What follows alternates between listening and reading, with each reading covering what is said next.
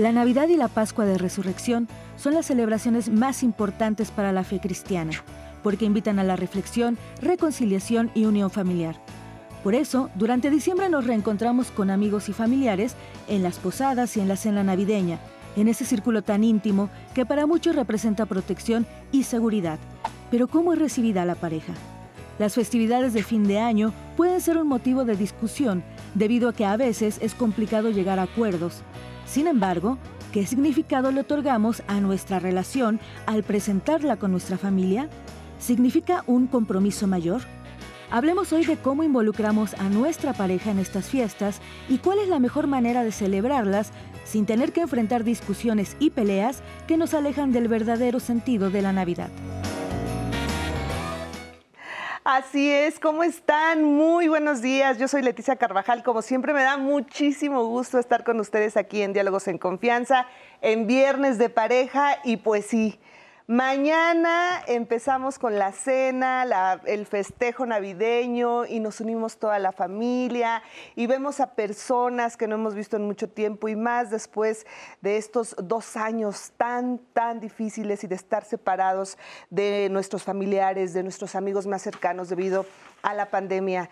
Esta es una oportunidad de juntarnos, de convivir, de abrazarnos, de perdonarnos y bueno, pero ¿Cómo nos organizamos con la pareja? ¿Cómo se organizó usted? ¿Fue motivo de pelea? ¿Siempre llegan a un acuerdo? ¿Estamos contentos cuando nos toca con la familia de nuestra pareja? Tenemos mucho de qué hablar del tema. Navidad juntos, espero nos acompañen, se queden con nosotros. Va a estar muy bueno este programa. Quiero saludar a Jimena Raya, quien estará con Magdalena Alejo en la interpretación en lengua de señas mexicana. Gracias, Jime. Y también quiero saludar con muchísimo gusto a Rosely porque ella va a estar muy pendiente de sus comentarios y de sus preguntas. ¿Cómo estás, Rose? Muy feliz, ya casi Navidad, Leti. Y bueno, yo quiero escuchar, queremos aquí escuchar todas esas historias que tienen de las Navidades que han pasado, las dificultades, los buenos momentos, por supuesto, cómo fue que decidieron pasarla con una familia o con otra porque para algunas personas, como bien dices, Leti, pues sí es motivo de pelea. Pero bueno, nuestros expertos nos van a hablar del tema y pues ¿Qué más? Así es, vamos a estar muy, pero muy atentos a todos sus comentarios. Y bueno, quiero saludar y agradecer que esté con nosotros a Lilia Nieto Fernández. Ella es doctora en Ciencias Sociales y Educación, psicoanalista y directora de Ludens, Clínica de Orientación Psicoanalítica. ¿Cómo estás, Lilia? Muy bien, Leti, muy contenta de estar acá. Muchas ¿Qué tal te organizas en estas fiestas? Pues Tranquila, tranquila. ¿Todo en orden? Todo en orden. Muy bien, qué Todo bueno. bajo control. Perfecto, como debe ser. Gracias. Emiliano Villavicencio Trejo, él es doctor en psicología y maestro en psicoterapia, especialista en temas de pareja, familia y desarrollo de la Facultad de Humanidades y Ciencias Sociales de la Universidad La Salle. Qué gusto verte, Emiliano. Gracias, Leti, gracias por la invitación, un gusto estar aquí. Gracias por aceptar estar con nosotros aquí en Diálogos en Confianza. Y también me da mucho gusto saludar a Óscar Aldana Torres, terapeuta de pareja, familia y tanatólogo. Oscar, ¿cómo estás? No, pues muy contento, muy agradecido como siempre de estar aquí en este importantísimo programa Diálogos en Confianza y sobre todo también con, con este panel de expertos y contigo, Leti. Muchas gracias por la invitación. Muchísimas gracias. Y sobre todo en esta fecha tan importante, ¿verdad? A unas horas de que sea, eh, pues como bien decía la introducción, eh, pues una de las fechas que más significativamente deberían de unirnos como familias y como parejas. Así es. Y regularmente eh, esta celebración de Navidad, muchas familias, la mayoría tal vez, prefiere pasarla en familia. Eso me parece que, bueno, no sé si estoy equivocada, pero muchísimo porcentaje es así. Y Año Nuevo regularmente ya es como más de amigos o fiesta. y ¿Qué pasa? ¿Cómo podemos decidir o acordar en casa de quién nos las pasamos en esta fecha tan importante? Porque uno u otro tiene que ceder en muchas ocasiones. ¿Cómo llegar a un acuerdo donde los dos estemos tranquilos y felices? Bueno, pues creo que el título del programa es Navidad juntos, pero yo la pondría así como con signos de interrogación, ¿no? Navidad juntos. Este, realmente está uno junto cuando está ahí, ¿no? O realmente uno quiere estar ahí. Por lo regular las familias pues tienen sus propias tradiciones y las personas juegan sus propios roles, ¿no? Entonces siempre hay quien ejerce pues precisamente ese rol del convocar, ¿no? De decir es en mi casa, ¿no? De poner o de disponer de un espacio para poder organizarse. Claro. Y creo que a partir de ahí, de que se señala dónde puede ser posible, empieza la divergencia, ¿no? este, son fechas muy complicadas, ya lo vemos hoy para llegar acá, muchísimo tráfico, mucho movimiento, mucha prisa, entonces esto puede crear a veces muchos problemas. Claro. Gracias. Creo que hay parejas que ya tienen algunos años conviviendo y desde ahí fácilmente llegan a los acuerdos. Eh, ya de antaño eh, suelen pasar esta fecha, el día de mañana, pues con la pareja o con la familia de ella, eh, y para el siguiente año pues toca a la inversa, en fin. Creo que las parejas que de alguna forma ya han convivido ya tienen esto más o menos resuelto, aunque no necesariamente el tema de la actitud. Las parejas nobles, bueno, ahí están construyendo justamente pues estos espacios, estos acuerdos, y es ahí en donde el tema de la comunicación, el tema del diálogo, de la escucha, de ceder, eh, de ponernos eh, de repente en, la vida del otro, creo que es fundamental. Creo que eh, si bien las fechas nos, nos llevan al tema de la reflexión y del, y del, y del diálogo, eh, este tipo de acuerdos, este tipo de negociaciones, sí debe sostenerse sobre, sobre ello. ¿no? Claro. Oscar. Sí, eh, yo creo que también, aunado a lo que ya han comentado acertadamente, creo que es importante reflexionar que tanto en muchas ocasiones hay presencias que saben ausencia, ¿no? Entonces, eh, yo puede ser que efectivamente acepte o ceda a estar eh, con la familia de mi pareja o mi pareja esté, eh, ceda a estar con mi familia de origen. Aquí el tema es eh, con qué actitud voy a estar, ¿no? Si finalmente también qué tanto soy aceptado en la familia de origen, qué tanto yo también me he integrado a la familia de origen de mi pareja. Entonces, de nada va a servir que, entre comillas, yo esté presente si hay una tensión, ¿no? Hay, una, hay un rechazo, a veces no solamente implícito, sino a veces muy explícito, ¿no? y hay una tensión, eh, huele, se respira. Y entonces, a lo mejor, esa parte es a la que yo me refiero cuando digo que hay presencias que saben ausencia. Y otro elemento importante es que efectivamente también... Eh, las parejas transitamos por, eh, por, varias etapas en nuestro ciclo vital. Y una de las etapas que más enmascara eh, los problemas es eh, la etapa del amor romántico que provoca que obviamente generemos acuerdos implícitos, ¿verdad? En donde cedemos absolutamente a todo. Entonces, con tal de que mi pareja me acepte, con tal de que mi pareja se sienta bien, eh, yo puedo estar sacrificando también mi, bienestar y mi comodidad personal, aunque me estén haciendo caras o muecas o miradas o silencios que a veces son muy incómodos por parte de la familia de origen de mi pareja. Claro.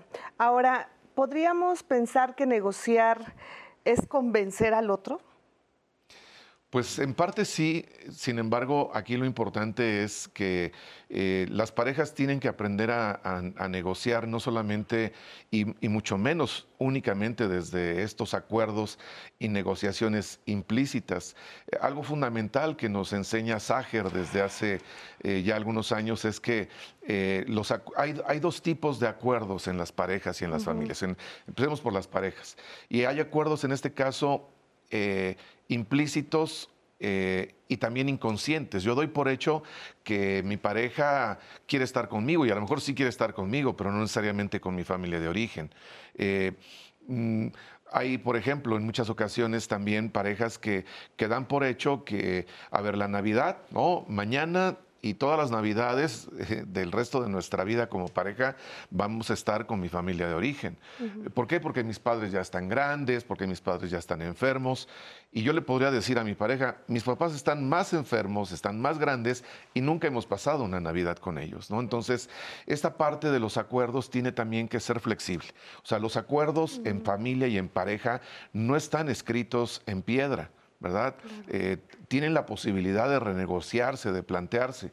Hoy muchas familias están vulneradas, rotas por, por las, eh, las ausencias que está provocando. Va a haber muchas sillas vacías en, la Navidad y en, estos tiempos que obviamente vuelven a, reactivar esta sensación de duelo, de ausencia, y eso es importante, que las parejas aprendan a negociar continuamente algo que a lo mejor pudo haber quedado acordado en algún momento puede cambiarse y tiene que cambiarse porque ya no estamos en la misma etapa del ciclo vital como pareja y como familia. Yo quisiera agregar algo ahí. Es que yo creo que primero que todo habría que retomar esta obligación que implica la Navidad respecto de tener que ser felices, ¿no? Mm. Entonces, eh, no sé, ahora que hablan de negociación o de acuerdos, pienso que tanto se da primeramente uno el tiempo como para pensar cómo la está pasando, ¿no? Antes de ir a ponerse de acuerdo con el otro o entrar en esta rebatinga de si tu casa, la mía, eh, no sé, me parece ya un paso como muy en el tren de, lo, de la inmediatez, de esta prisa en la que vivimos, ¿no? En la que a fuerza tenemos que ponernos de acuerdo en algo, sin darnos tiempo, ¿no? Justo porque hay un imperativo de ser felices, de pasarla súper bien, de estar todos de acuerdo, ¿no? De que todo fluya bonito, de que todo se adorne.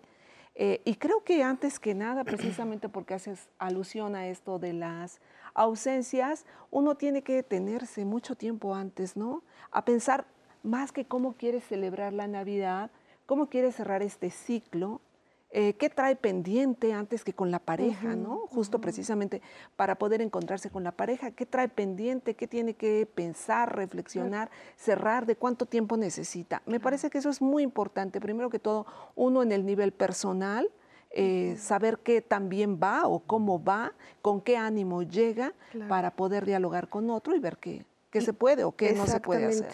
Y también algo que decías, Oscar, y me llama mucho la atención y es verdad, porque muchas familias lo hemos vivido. Yo, por ejemplo, la Navidad del 2020 me la pasé sola en mi departamento por el tema del COVID y por cuidar a mis padres. Y resulta que ese año se muere mi mamá en el 2021. Y pudo haber sido la última Navidad que pasara con ella y no la pasé por cuidarla y al final pues falleció de COVID, ¿no? Y, y, y la siguiente Navidad fue terrible. O sea, fue de las más tristes de mi vida porque pues te quedas pensando en que el año pasado por cuidarla no la abracé y este año ya no está conmigo. Y entonces se convierte en un tema también muy triste para la pareja, para esa convivencia, porque tal vez tenías que ir con la familia de tu pareja y no tenías esas ganas, y entonces qué voy a celebrar. Y es esa comprensión y esa parte de tener que negociar con la pareja y decir, si no me la estoy pasando bien, prefiero quedarme sola, ¿no? Y se vale, pero sí, porque siempre pensamos que la pareja tiene que estar a nuestro lado, porque si no está a mi lado, mm, sientes que no te la vas a pasar bien, es esa costumbre, es ese amor sí, romántico. Como en la lógica de los siameses, ¿no? Estás pegada. Por eso, por eso te tengo, por eso nos tenemos, porque tenemos que estar juntos siempre. el comentario de la familia, ¿no? De a lo mejor algo está mal y por eso no vinieron juntos. Claro, Exacto. pero es esa parte. ¿Tú qué opinas de, cómo tenemos que ir moldeando nuestra vida? Claro, claro. Voy a retomar un par de ideas. Eh, negociar no es necesariamente convencer. Claro. Eh, eh, es escuchar al otro eh, saberme que estoy en la posibilidad de ceder y desde ahí decidir hasta dónde y en qué momento. Eh, eh, convencer finalmente implica imponer, implica un ejercicio hasta de poder. Yo creo que no va por ahí el tema de este tipo de negociaciones, de este tipo de, charlas en, casa. efectivamente, venimos de dos años de encierro, venimos de dos años de, de pérdidas, de dos años de reestructuras eh, eh, familiares. Y entonces eh, lo he visto en, en algunos sistemas.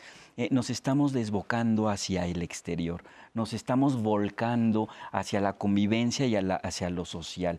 Y cuidado, al inicio del mes de diciembre, los contagios nuevamente estuvieron, estuvieron esto, repuntando. Entonces, solo hay que tener cuidado con eso. Pero a ver, bien, es, es una fecha en donde solemos volcarnos hacia afuera, solemos convivir y además después de dos años de encierro, creo que eso se está, se está aumentando un poco más. Yo diría lo siguiente, un poco como abonando a lo que estamos comentando. No hay que convertir la Navidad la fecha tan hermosa el día de mañana como en un deber ser.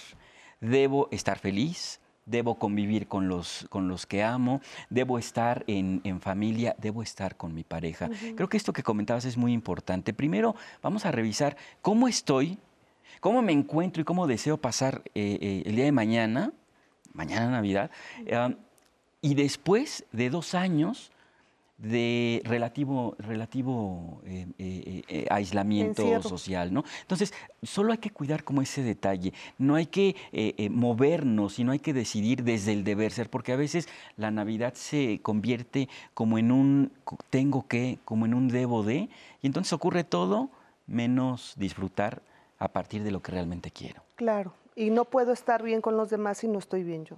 Claro, además fíjate qué importante es lo que dices, ¿no? Precisamente darse tiempo para escuchar, eh, para poder dialogar y escuchar, porque justo la, temporada impone que nadie se escuche, ¿no? Que puedas seguir con tu vida diaria rápidamente, pero que no te detengas precisamente a hablar con la seguridad de que el otro quiere escuchar cómo te sientes. Nadie quiere escuchar en realidad cómo se siente el otro, ¿no? Todos queremos ver que todo está adornado, que todo está bonito, pero sin detenernos pues a preguntar, ¿no? ¿Cómo estás? ¿Qué te pasa? ¿Cómo te sientes? Eh, eh, te puedo escuchar, puedo darme ese tiempo. No, está todo el mundo acelerado en las compras, en las filas, en el tráfico, eh, y no hay tiempo para eso. Creo que eso es muy importante. Ahora, también esta temporada es mucho de reflexión, ¿no? El nacimiento del niño Jesús y entonces te invita a reflexionar, a perdonar, a abrazar a la gente con la que tal vez estabas enojada. Pero realmente tendemos que hacer esto solo en esta, en esta época de Navidad. Realmente valorar a nuestra pareja solo porque es Navidad y bueno, solo por hoy voy a aguantar a tu hermana que me cae mal o a, tu, o a la suegra que no me quiere, ¿no? ¿Por qué? ¿Por qué siempre vemos estas fechas como, como, como hay lo más bonito y no trabajamos en eso todo, todo el año. Yo pienso que ahí lo que pasa peligrosamente es que puede ser una trampa, ¿no? Eh, precisamente porque se espera que en esa época haya reconciliación, que la gente se junte, que la gente perdone, ¿no? que se acerque, etcétera. Eh, puede ser también un lugar destinado para mucha frustración, porque no se logra porque no se logra toda esa expectativa. Entonces, si tú pretendías que la Navidad fuera una forma de aliviar o de equilibrar todo el malestar que se vivió durante todo el año y decir, por este momento, bueno, me voy a olvidar de todos aquellos, de todas aquellas diferencias, de todos aquellos rencores, ¿no? Voy a estar muy bien, voy a dar muchos regalos, voy a eh, sobregirar mi tarjeta, etcétera, ¿no? Si no se cumple con esas expectativas que tendrían que aliviar ese malestar, que tendrían que equilibrarlo, entonces se produce mucho mayor malestar, mucho mayor frustración y eso realmente tiene costos muy altos y puede ser muy peligroso incluso. Claro.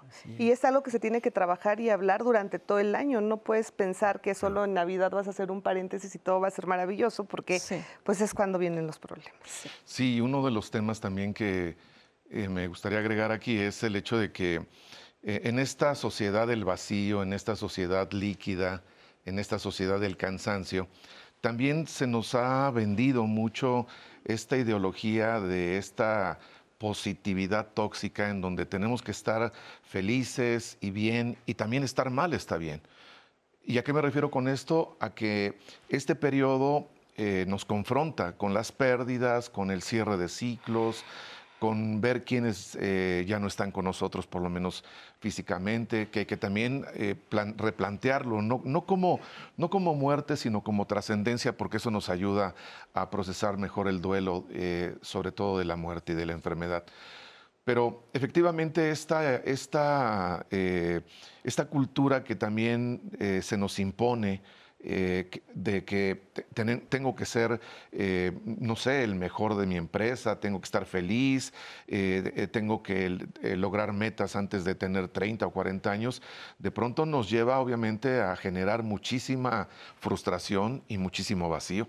¿no? Porque efectivamente lo llenamos con regalos, con ropa, con aspectos totalmente externos, accesorios, y nos olvidamos en este caso de, esa voz interna que me confronta en este periodo a preguntarme eh, quién soy, de dónde vengo, qué, he hecho con mi vida, qué, tipo de pareja he formado, eh, qué tipo de hijos también estoy en este caso también eh, guiando, ¿verdad?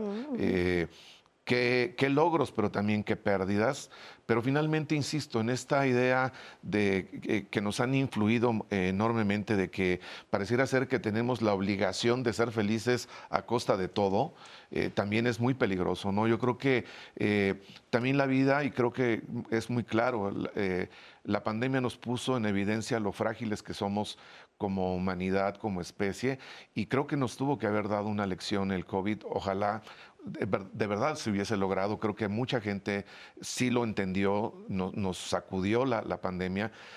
Pero también lo que es cierto es que eh, eh, la familia eh, también la hemos romantizado, al igual que la pareja, porque hemos construido la idea de que la familia y la pareja son lugares seguros y los índices de violencia, los índices de maltrato hacia el interior de la familia han puesto en evidencia que la familia efectivamente puede, tendría que ser un lugar seguro, eh, la pareja tendría que ser también un vínculo seguro, pero a veces de quien menos recibes apoyo, atención, comprensión, presencia mm. eh, es precisamente de tu pareja y de, tu familia. Efectivamente, lamentablemente. Perdona, yo quisiera agregar en este sentido, a ver un poco retomando de por qué ocurre el reencuentro y la reconciliación en estas épocas y por qué no se da a lo largo del año. A ver, la Navidad es mágica, pero las cosas no se dan mágicamente. Es decir, eh, el encuentro, estar todos en casa de repente, esto nos puede, nos puede poner en una actitud de convivencia, de diálogo, al menos de encuentro. Sin embargo, eh, las cosas no se van a dar solo por estar ahí. Eh, la resolución de los temas, de los conflictos, que quizás se han gestado por mucho tiempo, a veces hasta por años, no se van a solucionar solo por estar ahí. Es decir, las cosas no se van a solucionar pues mágicamente.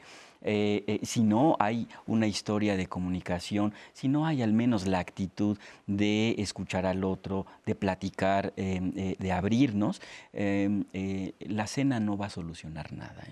Oye, este sentido que dices que la Navidad es mágica, yo diría, bueno, es mágica para los niños, ¿no? Justo, creo que los adultos tendríamos que vivirlas bajo un principio de realidad, ¿no? Es un cuento, es una ilusión. Y en este eh, mundo excedido de positividad, habría que preguntarnos qué significa estar mal, ¿no? ¿A qué se le llama estar mal? Yo creo que vale la pena detenerse a eso, eh, porque, pues es quizá como tú dices, no es que esté mal, es que quiero estar tranquila, ¿no? Quiero, este año quiero estar en mi departamento, quiero estar tranquila, quiero dormirme a buena hora, descansar, y eso Está bien. Y, eso está bien, pero la gente lo ve mal, ¿no? O te están insistiendo en que salgas de ahí porque pues está mal, no se puede tolerar que estés triste, nostálgico, cuando en realidad uno necesita esos momentos para replegarse y para poder, pues precisamente, trabajar las propias pérdidas y crear uno sus propios equilibrios para poder salir y enfrentar lo que sigue, ¿no? Así es. Oigan, si les parece, vamos a comentarios, Rose. Sí, y justo hablando de lo que la gente opina, eh, nos dice Fergles, es nuestro primer año juntos, pero decidimos cada quien pasar Navidad con su familia y Año Nuevo juntos. Cuando se lo comenté a mis papás fue un escándalo. Me dijeron que entonces qué clase de relación teníamos si no queríamos pasar una fecha tan importante juntos. Ahora me siento mal y no sé qué hacer. Pero hablando justamente de cómo pasan las Navidades, les dejamos en redes una pregunta sobre cómo pasas la Navidad con tu pareja y estas fueron las respuestas que nos dieron. Al preguntar en nuestras redes sociales cómo pasas la Navidad con tu pareja, estos fueron algunos comentarios que recibimos. Karen Durruti Méndez. Preparamos juntos la cena, detalles para la familia. Vamos a misa con nuestras hijas. Gina Eam se disfruta en familia, previo a desde el adornar y arreglar la casa, las compras tanto de la cena como los regalos, y algunas veces se llega a celebrar con más familia lejana, ya sea visitándola o de igual forma nos visitan. Todo esto lo hacemos con música navideña, degustando la cena, compartimos intercambio, de igual forma damos gracias y generamos un ambiente cordial, amoroso y amistoso. Ana María García Herrera, compartimos más tiempo juntos, hacemos compras para preparar cena, detalles de intercambio, vamos a dar gracias a la iglesia, visitamos familiares y descansamos juntos y en familia. Lilia Angélica Rivera, en casa con mis hermanos, sobrinos y todos preparamos la cena y pedimos posada. Jarem Sol, en casa de mis papás, conviviendo con hermanos, sobrinos, hijos, cantando villancicos, intercambios. Dinora Rubí López Mosqueda, arreglamos nuestra casa, compramos algunos detalles, preparamos algo rico de comer y la pasamos con toda la familia. Alma Jiménez Zafra. Tratamos de hacer cosas en armonía y juntos, como por ejemplo colocar adornos, nacimiento, el árbol de Navidad. Hacemos reflexiones y meditaciones sobre las acciones realizadas a lo largo de un año y nos preparamos a cerrar el ciclo. La convivencia y respeto es fundamental para nosotros. Respetamos también nuestra individualidad y los proyectos particulares. Muchas gracias a todos los que participaron en esta dinámica y por supuesto ustedes también pueden participar llamando al 55 51 66 40 00 o pues ya saben dejando sus comentarios para que entre ustedes también se arme una conversación. Lucía también nos comentaba, llevo casado un año, esta será mi segunda Navidad con la familia de mi esposo y tengo terror. Son muy diferentes las maneras en las que celebran. Extraño a mis papás, a mis hermanos y primos, pero no quiero lastimarlo a decirle que preferiría no ir con su familia. ¿Qué debo hacer? Andrés Martínez también nos dice, odio estas fechas porque es una obligación tener que visitar a mis suegros en Tlaxcala y no me siento bienvenido. ¿Por qué los mexicanos tenemos esta tradición de a fuerzas festejar en familia? Las respuestas a estas dudas al volver de la pausa.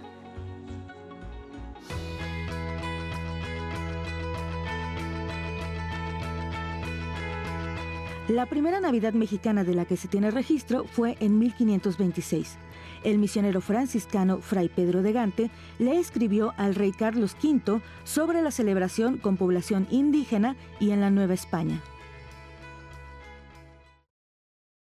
Gracias por seguir con nosotros en Diálogos en Confianza. El lunes el tema va a ser sobre la artritis y es que se desconoce por qué el padecimiento de esta enfermedad, pero lo curioso es que cuando ya se tiene, pues las personas siguen sin saber mucho al respecto. La mayoría dice que mientras no sientan dolor creen que está bajo control el padecimiento y no saben las consecuencias que les puede traer. Entonces el lunes acompáñenos a hablar sobre este tema justamente para saber más al respecto, porque cabe aclarar que esta enfermedad las mujeres son más susceptibles a padecerla. Y bueno, volviendo al tema de hoy, ya tenemos y seguimos con sus comentarios. Tenemos por acá la participación de Mari Carmen Hernández. Ella nos dice, las navidades han sido el mejor regalo que me ha dado mi marido. Fui hija única de madre soltera y nunca tuve celebraciones tan tumultuosas y alegres como las que celebro y gozo cada año desde que me casé. Así que cada quien con su Navidad, pero yo atesoro esta reunión de amor y paz. Carmen Frías, mi pareja y yo acordamos aprovechar estas, estas fechas para viajar y conocer distintos lugares de México. Fue la mejor decisión. Desde julio empezamos a planear las vacaciones de diciembre y nos alejamos de la Ciudad de México. Eso sí, extraño a mi familia. Y a diferencia de Carmen, bueno, también hay otras personas que celebran la Navidad con viajes. Eh, tenemos a Eduardo López que nos dice, mi hijo y yo celebramos Navidad viajando. Antes era obligatorio pasarlo en casa de mi esposo, pero era muy feo porque hacían diferencias entre mi hijo y los otros niños. Un día nos cansamos y decidimos no ir nunca más con mis suegros. También nos dice Luis Gómez, es el segundo año que pasaré la Navidad con mi nueva pareja y siento que aunque todavía no soy del todo aceptado por su familia, el hecho de que él me invite fortalece nuestro compromiso. Y de hecho tenemos un testimonio de una pareja joven, él es Daniel y a Jocelyn, y ellos nos cuentan cómo es que la celebración de estas fechas ha cambiado en el transcurso de su relación y por supuesto es una celebración importante para ellos y su familia y pues cómo decidieron organizarse. Tengo 24 años. llevo eh, nueve años de relación con mi pareja y este nos conocimos a los 15 años. Bueno, yo tenía 15 años cuando lo conocí. Tengo 25 años. Eh, y bueno, con Jocelyn llevo nueve años. Tenemos una nena de 5 años. Entonces, eh, creo que para los dos ha sido una, pues un reto y una aventura a la vez, pero pues creo que hasta el momento hemos crecido mucho juntos como pareja y como personas. Eh, nos conocimos en la preparatoria. Nuestra primera Navidad fue una decisión que nos llevó tiempo, ya que cuando nosotros éramos menores de edad era, era más simple, pasábamos todo el día juntos en su casa o en la mía y al final del día él se iba a su casa o yo a la mía, bueno, cada quien a su casa a festejar con su familia y pues no había mayor problema. Cuando comenzamos a vivir juntos, empezamos a, platicarlo aproximadamente un mes antes porque tanto para su familia como para la mía es muy importante esta fecha, bueno, estas fechas, Navidad y Año son muy, muy importantes. Entonces, este, pues ambos queríamos estar con nuestras familias. Afortunadamente son dos fechas, entonces logramos eh, resolverlo. Una fecha nos la pasamos con su familia y la otra con la mía. Pues realmente yo pienso que tu pareja tiene que, estar como en esos momentos, ¿no? Y para nosotros no ha sido nada, no ha sido difícil en el sentido de incorporarnos cada quien a la familia del otro, porque pues el amor que nos tenemos nos ha hecho como eh, pues tratar de, convivir y tratar de entender a la otra persona, ¿no? De las costumbres, de, los, de las ideas de, de, cada una de las familias. Y precisamente eso, ¿no? Yo creo que empezar el año, eh, incluso terminarlo con, con la persona que, que, has estado haciendo equipo todo, todo el año, es bastante importante para, pues, ver, está muy padre, ¿no? Ver cuánto has avanzado, qué sí se logró, qué metas que te propusiste en enero, a lo mejor en diciembre, ver si, si lo lograste, ver en qué puedes seguir trabajando. Eh, a lo largo de mi relación hemos pues vivido diferentes cosas, pero al final siempre nuestro amor nos ha unido muchísimo. Estoy muy feliz cada año de poder pasar una nueva Navidad y Año Nuevo con él. Y la verdad espero que así siga siendo por mucho, mucho tiempo. Muchísimas gracias, gracias a esta pareja tan joven, pero que demuestra tanta madurez que ya quisiéramos muchos, ¿verdad? Muchas felicidades, gracias, gracias por, por, su testimonio. Y yo quisiera preguntarles, ¿es importante darle continuidad a las celebraciones de la Navidad? Porque, por ejemplo, eh, si tienes poco tiempo, te puede emocionar mucho pasar la Navidad con la familia de tu pareja, porque como nos mencionaba Rose en algún comentario, pues es importante de repente que tomen en cuenta y sientes así como de, claro, ya voy a estar con su familia y esto mucho más formal y, y todo lo que implica. Pero cuando pasan ya los años y llevas varios años ya con tu pareja, pues tal vez ya no te puede emocionar tanto estar con la familia de tu pareja y entonces quieres hacer modificaciones de, oye, pues habíamos quedado que todas las navidades contigo, pero ya ahora quiero cambiar las cosas y me la quiero pasar con la familia. ¿Esto se vale? O sea, es normal que cambien este tipo de celebraciones conforme a los años que tenemos con nuestra pareja, ¿no es así? Sí, por supuesto, claro. Yo lo comentaba, o sea, eh, los acuerdos eh, conyugales, los acuerdos eh, y contratos matrimoniales, lo comentaba yo, no están eh, escritos en piedra, ¿verdad? Es decir, eh, la pareja tiene que aprender a, entender que, pues como bien lo veíamos ¿no? en, en, el testimonio, pues de pronto cuando estamos en la primera etapa del amor romántico, la intensidad, queremos estar todo el tiempo con la pareja, el tiempo se nos hace cortísimo. Sí, pero evidentemente que cuando ya estamos en una etapa de mayor consolidación, también cuando la pareja empieza a tener ciertas dificultades. A lo mejor yo con la familia de mi pareja estoy muy bien, pero con quien tengo conflictos con él o con ella, ¿no? Entonces, eh, y, y, ahí también quedan atrapados los hijos, ¿no? Porque obviamente cuando también las parejas deciden separarse, pues obviamente también eh, los hijos van aprendiendo a que tienen eh, dos casas, ¿no? Y que tienen que, estar así como que eh, metiéndose entre una y otra grieta. Entonces, sí, las parejas tienen que aprender a negociar, también tenemos que, que ayudarles a las familias y a las parejas a poner los pies en la tierra en el sentido de, que se den cuenta de que transitamos por etapas, de que transitamos por fases y de que si es necesario en este momento a lo mejor decidir, eh, a lo mejor no estar ni con la familia de mi pareja ni con la mía y que a lo mejor podamos decidir, ¿no? Estar, eh, estar diríamos, en paz, pero bien, ¿verdad? Con nosotros, como pareja, con nuestros hijos, tal vez reflexionando, insisto, creo que eh, este periodo nos tiene que llevar mucho a la reflexión, no solamente sí de lo que hemos logrado, pero nos tenemos que sentir y asumir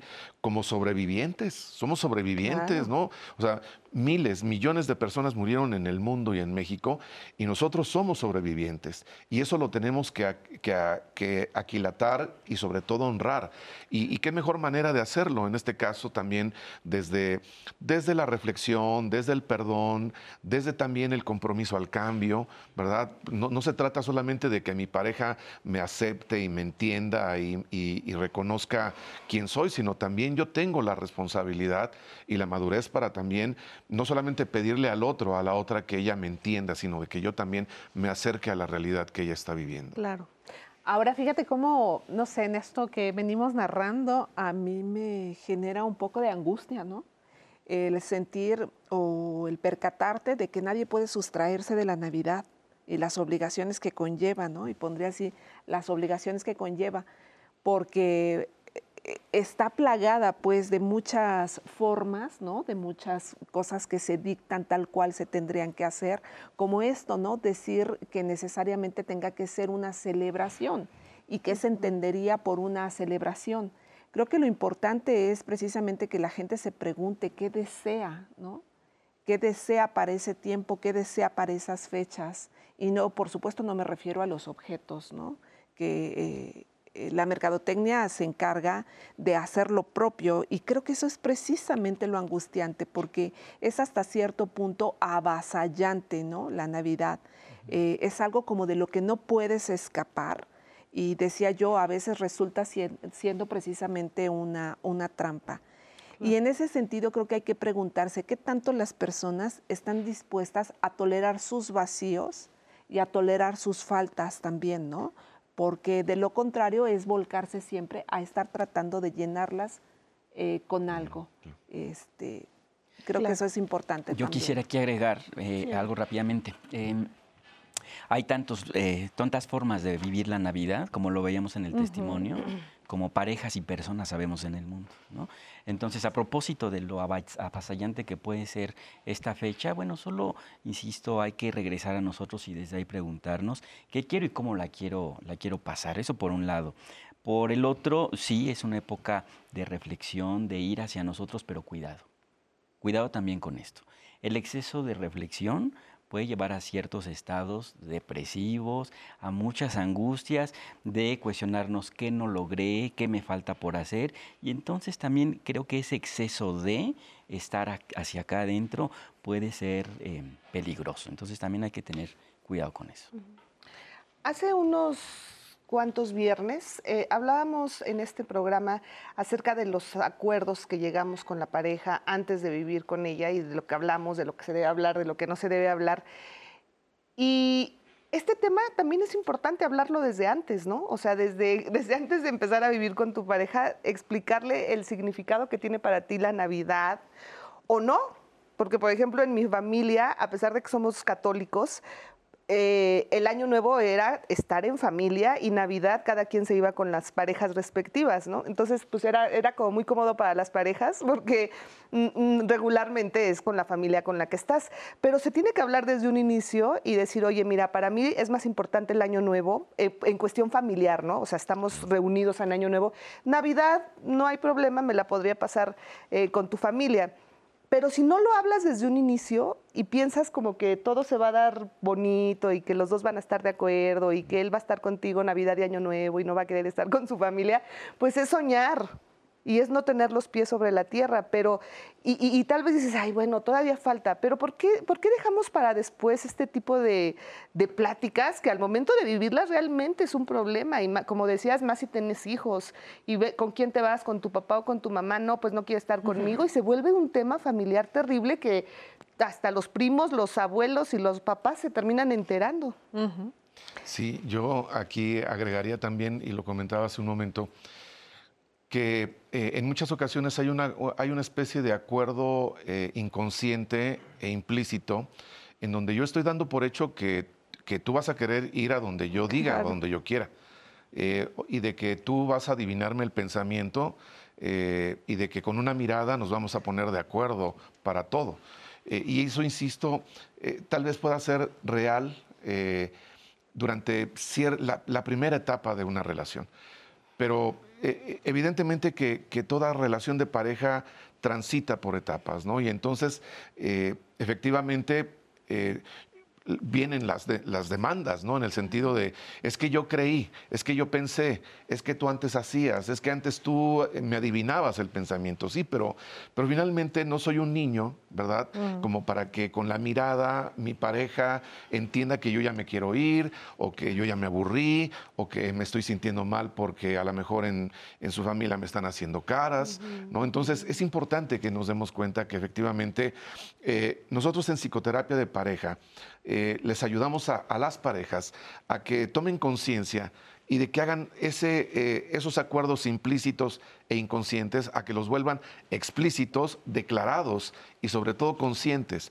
y también negociables y modificables. Porque de lo contrario, eh, es que eh, en mi familia es importante el año nuevo y mis papás ya están muy grandes y yo no sé si el próximo año eh, vayan a seguir vivos. Y, si aparte a eso le agregamos el abuelito, la abuelita que dice, bueno, es que quiero hacer el último brindis porque yo no sé si el próximo año estaré vivo y todo el mundo empieza a llorar, pues obviamente que se genera un piso muy fangoso, muy pegajoso para que obviamente, porque también aquí la familia de origen genera grilletes, genera, genera trampas para decir, no, no, a ver, hay lucha de poderes, ¿no? O sea, todos los yernos, todas las nueras tienen que venir a cenar aquí, porque, porque nosotros, eh, para nosotros es importante, ¿no?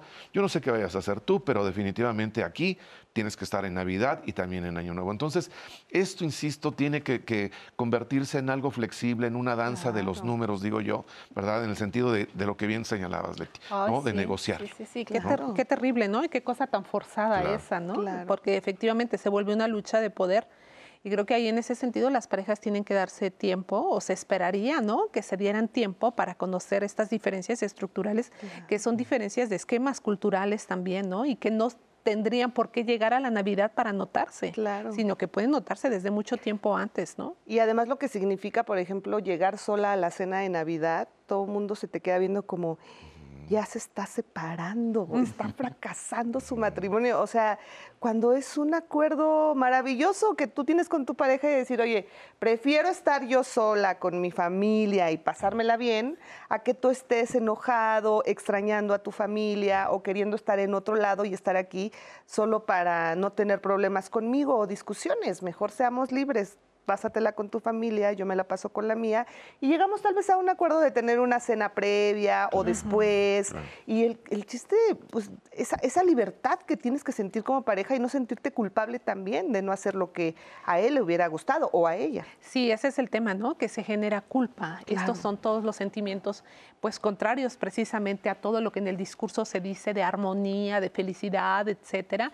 Bueno, pues hay todo otro peso, ¿no? Que tiene que ver precisamente con la culpa, con la nostalgia, con la tristeza, con la depresión, este, y que son sentimientos pues que no, no ayudan mucho son muy sanos para transitar el fin de año. Eh, creo que eh, escuchaba el tema de la culpa y me preguntaba dónde empieza la culpa, en dónde inicia en todo este proceso de negociación. Creo que justamente cuando los símbolos se convierten en un deber ser, ¿no? A ver, en la Navidad hay símbolos, pero también hay significados, ¿no? Sí, es simbólico el reunirnos, el, convivir, el, sí, sí. Y además esos símbolos son hasta culturales e históricos. Pero hay que construir significados personales, hay que construir sentidos que desde la pareja efectivamente cobren eso, cobren un significado muy, muy personal. Y si efectivamente desde esa construcción al interior de la pareja se llega al acuerdo de la Navidad, tú con tu familia y yo con la mía, eso está bien, eso está bien. A ver, lo que pasa en la pareja es de tres, no de dos, tampoco de cuatro. Lo que pasa en la pareja es de ti, de mí y de los, dos. Y, si logramos mirar a la pareja efectivamente como un elemento más, estaremos en la posibilidad entonces de cuidarla, de procurarla, de ver qué es lo que necesita la pareja, no solo tú, no solo yo, sino este nosotros. Creo que en esa medida en que incluyamos el plural eh, eh, en, el discurso de, de la pareja, será muy favorable. Estará muy bien. Vamos a ver ahora este testimonio de otra pareja. Ellos nos platican cómo han llevado estas celebraciones. Tengo 51 años. Eh, pues nosotros nos conocimos en la adolescencia. Nos separamos, nos contactábamos y hace cosa de 10 años nos volvimos a encontrar eh, empezamos una nueva relación, nos volvimos a reconocer, a reenamorarnos. Tuvimos una relación de adolescentes. Tiempo después nos contactamos por las redes sociales y tuvimos la, buena fortuna de, volvernos a encontrar. Y, este, y ya con ocho años de casados, pues hemos pasado ya ocho navidades juntos en familia. Bueno, eh, en mi familia para nosotros la Navidad es más importante, es la fiesta más importante, que se debe compartir con gente muy allegada y, obviamente pues en familia. Cuando nosotros nos casamos, pues para mí sí fue un poquito complicado entender que para mi esposo pues la fiesta importante su familia era el año nuevo. Pero esto fue positivo de alguna manera porque nos dio la oportunidad de negociar entonces, bueno, la Navidad la pasamos con mi familia y el Año Nuevo la pasamos con la familia de él. Mi familia, pues, es de, la fe católica y, este, y nosotros tuvimos la, fortuna de tener un hermano con capacidades diferentes. Entonces, nosotros en realidad no podíamos organizar una fiesta como tal. Esto se fue convirtiendo en una, en una costumbre entonces nosotros hacíamos más bien una muy pequeña reunión, únicamente la, familia, mis hermanos, mis papás. Pues realmente nosotros no acostumbrábamos a hacer una, una, una fiesta. O sea, no, no juntábamos a toda la, toda la familia, ni mucho menos. Para mí la época de Sembrina en general son épocas de, pues, de dar, de dar amor, de perdonar, pues de unión, ¿no? Sí pienso que estas fechas son buenas para pues para eso, para vernos, para hablar, para platicar cómo hemos estado, ¿no? Y el compartirlo en pareja, pues es eso, es, integrarnos a las mutuas familias, ¿no? Compartirlo, este, somos una nueva familia, por pequeñita que seamos, somos una nueva familia, entonces también para mí es muy importante que podamos compartir, compartir estas fechas. Considero que es importante eh, el pasar con ella esas fechas, ¿no? ¿Por qué? Porque nosotros como, como pareja debemos aprender a compartir. Aunque es mi esposa, eh, yo tengo que aprender a, disfrutar de sus alegrías. Y si para ella es una alegría el compartir con su familia, pues yo tengo que aprender a, este, a disfrutar esas alegrías, ¿no? Hemos aprendido a valorar lo que tenemos ahora. Entonces, digo, yo creo que lo, lo que deseamos en nuestro corazón pues seguir estando juntos. Y esperamos de todo corazón que así sea y que sigan juntos por muchísimo, muchísimo tiempo. Bueno, pues sí, definitivamente eh, estas Seguramente mañana estaremos sentados en la mesa muchas personas, no me incluyo, ah, pero estaremos tal vez con gente que tenemos conflicto, y, esa, esa parte de tener que ver a, esa persona que, que, has tenido problemas, que simplemente no tienen esa química, que no se llevan bien, vamos, eso puede llegar hasta causar ansiedad, ¿no? O sea, el saber que vas a estar con esa persona que, pues, que tal vez te hizo algún daño, que, que han tenido problemas. ¿Por qué lo toleramos? ¿Por qué toleramos tolerarnos en Navidad? O sea, y al final te termina haciendo más daño. Bueno, es que uno tiene precisamente para estar en grupo o estar en, este, en el encuentro con otro, pues tiene uno que matizar sus propios impulsos destructivos, ¿no? Entonces creo que la Navidad es precisamente un llamado a eso.